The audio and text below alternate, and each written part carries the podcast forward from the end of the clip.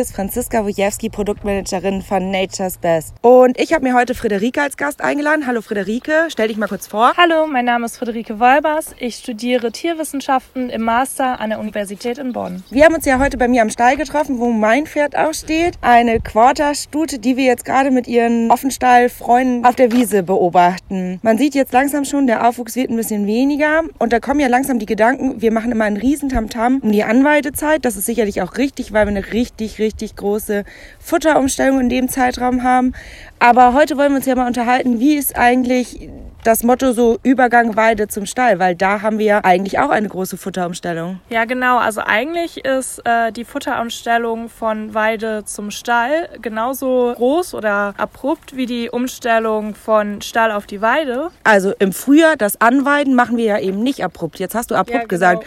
Also sollte man ja nicht so abrupt die Pferde quasi von der Weide nehmen, und genauso langsam abweiden wie anweiden? Genau, das Ganze ist genauso eine große Futterumstellung wie beim Anweiden und dementsprechend sollte man auch genauso langsam vorgehen, denn wenn man äh, das abrupt macht, also die Pferde vom einen auf den anderen Tag von dem Weide wieder in den Stall stellt, kann es genau wie beim Anweiden zu Magen-Darm-Problemen, also Kotwasser und Durchfall, aber auch zu Magengeschwüren kommen und zusätzlich haben wir bei der Umstellung von der Weide in den Stall das Problem, dass die Pferde sich auf der Weide sehr viel bewegen, also den ganzen Tag quasi im Bewegung sind. Und wenn sie dann plötzlich wieder die ganze Nacht im Stall verbringen und ähm, das gar nicht gewöhnt sind, kann es sein, dass durch die langen Stehzeiten es zu angelaufenen Beinen kommt und die Pferde quasi an Bewegungsmangel leiden. Also diesen Punkt habe ich ja oder viele von uns ja nicht so extrem, weil unsere Pferde auch im Winter im Offenstall stehen. Da müssen wir eigentlich nur darauf achten, dass die die Möglichkeit haben zu laufen und auf trockenem Untergrund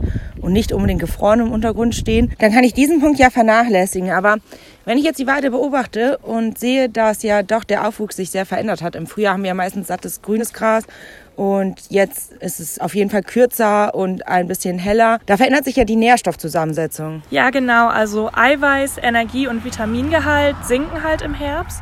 Und das muss man äh, bei der Fütterung auch beachten, denn es kann sein, gerade wenn man ein Pferd hat, was viel bewegt wird, was viel arbeiten kann, dass der Grünlandaufwuchs plötzlich nicht mehr reicht, um den Energiebedarf des Pferdes zu decken. Das ist ja auch der Grund, warum ältere Pferde oft gegen Ende der Weidesaison schon einfallen, beziehungsweise nach der Sommer-Sonnenwende haben die Pferde ja auch eine innere Uhr, um mit dem Fellwechsel langsam zu starten. Das kriegen wir oft gar nicht mit, aber da steigt der Energiebedarf und der Spurenelementbedarf. Und ja, gerade unseren Senioren macht das ja manchmal zu schaffen schaffen. Ja, genau. Und deshalb sollte man, wenn man sieht, dass der Grünlandaufwuchs langsam schwächer wird und es zum Herbst hingeht, frühzeitig damit anfangen, den Pferden auch ein anderes Raufutter anzubieten, indem man zum Beispiel eine Heuraufe zusätzlich auf der Wiese aufstellt, damit die Pferde halt auch die Möglichkeit haben, über das Heu dann ihren Energiebedarf zu decken. Im Winter ist ja bei uns immer ein großes Problem eigentlich die Sandkolik, gerade bei den Offenstallpferden, die vielleicht dann auch längere Fütterungspausen haben, was nicht optimal ist. Ein Pferd sollte natürlich nicht länger als vier Stunden eine Fütterungspause haben. Ähm, jetzt im Sommer sieht man ja gerade bei unseren Pferden, dass die sehr kurz die Grasnarbe abgrasen und dabei auch schon mal öfter Wurzeln mit rauskommen und Sand mit rauskommt. Ja, genau. Also wenn die Grasnarbe so kurz wird, kann es auch zu einer Sandkohle kommen, weil die Pferde einfach das Gras mitsamt Wurzeln und Sand aufnehmen. Und um das zu verhindern, sollte man, äh, wie bereits erwähnt, halt darauf achten, dass die Pferde zusätzliches Raufutter angeboten bekommen, dass sie eine Möglichkeit haben, auch anderweitig Raufutter aufzunehmen. Und äh, wenn man das Gefühl hat, das Pferd hat schon Sand aufgenommen, kann man zum Beispiel mit Flohsamenschalen oder Flohsamenschalen-Mesh versuchen, die Sandlagerungen im Darm zu entfernen. Stimmt, das ist sehr gut. Die Flohsamenschalen von uns können übrigens trocken verfüttert werden und das Flohsamen-Mesh muss mit ganz, ganz viel Wasser, wie es auf dem Produkt beschrieben ist, aufgequollen werden. Okay, also dass irgendwann eine Umstellung von der Weide in den Stall kommt, können wir ja nicht umgehen. Es sei denn, wir wollen unsere Weiden kaputt machen und lassen die Pferde, ja, zwölf Monate das Jahr auf der gleichen Weide. Jetzt ist die Frage, am besten können wir, glaube ich, mal ein paar Tipps geben, wie es reibungslos funktioniert. Starte mal, Friederike. Was fällt dir ein? Ja, also als erstes steht natürlich die Futterumstellung an und die sollte man möglichst frühzeitig beginnen. Das heißt mindestens 14 Tage Übergangszeit, am besten aber sechs Wochen. Das heißt, wenn man weiß, in sechs Wochen will ich mein Pferd in den Stall umstellen, dann sollte man zu diesem Zeitpunkt bereits anfangen, wieder Heu anzubieten, damit die Pferde sich langsam umstellen können. Das gleiche gilt auch für Kraftfutter. Das heißt, ähm, viele Pferde bekommen ja im Sommer, dadurch, dass sie halt auf einer äh, grünen Wiese stehen, weniger Kraftfutter, beziehungsweise zum Teil auch gar kein Kraftfutter und nur noch Mineralfutter.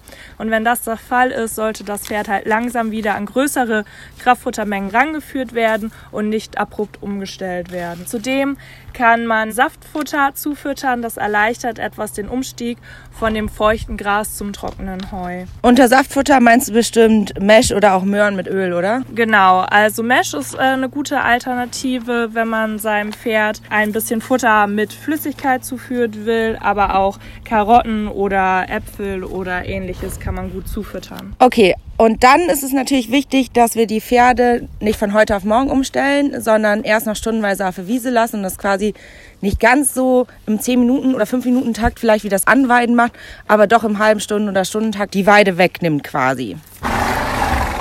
Franzi, was würdest du denn beachten, wenn du ein Magen- und Stoffwechselempfindliches Pferd hast, wo du schon beim Anweiden zum Beispiel weißt, dass der da immer mit zu kämpfen hat? Kann man den irgendwie unterstützen? Ja, also wenn ich jetzt ein Pferd habe, wo ich weiß, dass der immer wieder zu Magenproblemen neigt oder Verdauungsproblemen, würde ich unser Nature's Best Digestivo empfehlen. Das Digestivo verhindert einfach eine pH-Wertverschiebung im Magen-Darm-Trakt, die ja oft entsteht, wenn wir Futter umstellen, dadurch, dass da saponinhaltige Pflanzen drin sind. Und damit umgehen wir Probleme wie Kotwasser, Durchfall oder auch Verstopfung, weil das einfach im Gleichgewicht gehalten wird. Ja, und wenn unser Pferd dann im Stall, also wenn es wieder im Stall steht, müssen wir natürlich auf ausreichendes Raufutterangebot achten. Also das gilt besonders für Pferde, die nicht auf Stroh stehen, sondern beispielsweise auf Späne. Da muss man einfach darauf achten. Die sind auf der Weide ja gewöhnt, dass sie den ganzen Tag quasi fressen können, dass ähm, keine großen Futterpausen entstehen und dass sie halt am besten den ganzen Tag äh, Raufutter zur freien Verfügung haben. Was ja auch ein großes Problem ist, die Pferde stehen jetzt die meisten 24-7 draußen. Und wenn ich jetzt langsam mit dem Stall anfange, sehe ich ja doch öfter, dass im Herbst die ersten anfangen zu husten und so. Klar, wir haben einfach eine vermehrte Staubbelastung in einem geschlossenen Raum als draußen. Frederika, hast du Tipps für uns, was wir da machen können? Ja, auf jeden Fall sollten wir schon beim Raufutter darauf achten, dass wir ein möglichst staubarmes Futter verwenden.